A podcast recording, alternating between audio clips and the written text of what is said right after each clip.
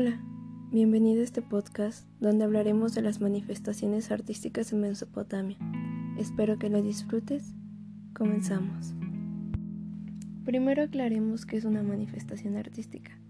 Estas son formas en las que el ser humano encontró el modo de plasmar sus ideas, su imaginación y sobre todo lo más importante y fundamental es los sentimientos que se transmiten, con los cuales nos permiten conectar con nuestro pasado, con esa parte que es tan importante.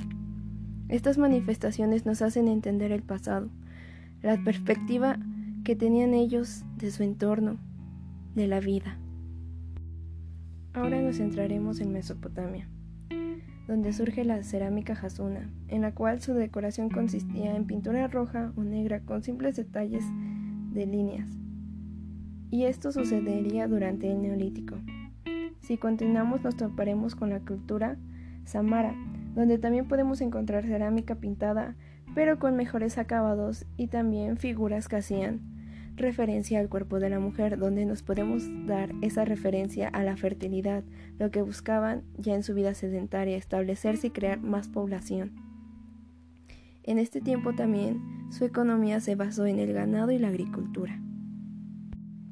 En la pintura podemos encontrar la jerarquía, donde en estas obras las personas con mayor poder se, mostraban de un tamaño grande a comparación de las demás personas en las obras.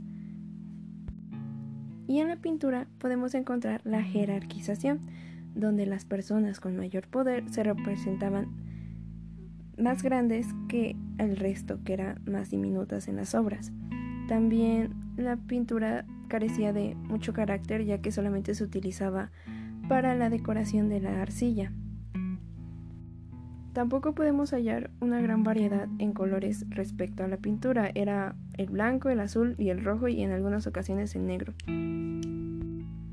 Y en la escultura podemos encontrar cómo se representaban a sus soberanos y dioses. Esto también pasaría en la escritura, ya que ésta solo se utilizaba al principio para llevar las cuentas administrativas de la comunidad, pero más adelante se iría desarrollando donde se presentaría la literatura como los mitos, leyendas, catástrofes sobre sus dioses.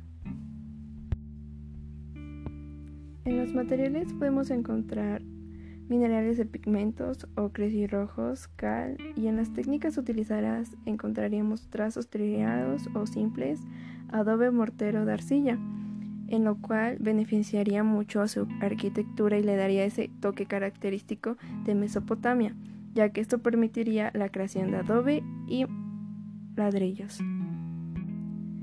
Y continuando con el área de la arquitectura, lo encontraríamos un poco más desarrollado, y es en la próxima cultura, Alaf, ya que podemos ver que su asentamiento eran viviendas de un tamaño reducido, que podemos llamar a esta característica Toloi, y estas eran una estancia rectangular alargada seguida por una redonda cópula. Todo esto era decorado con azulejos pintados con las características ya mencionadas y no podían haber sido creadas sin el adobe y los ladrillos. Sin duda esto fue una gran herencia cultural que nos dejaron, el saber cómo era su entorno, lo más importante para mí es la pintura ya que en ella nos dejan una gran enseñanza, plasman un sentimiento en la escultura, la escritura, que puede traspasar años, cientos de generaciones y siempre va a estar ahí. No importa qué pase, es un sentimiento que se queda plasmado, que es imposible borrar, eliminar. No importa tu cultura, tu lenguaje, dónde vives. Si logras conectar con ese sentimiento, se queda ahí.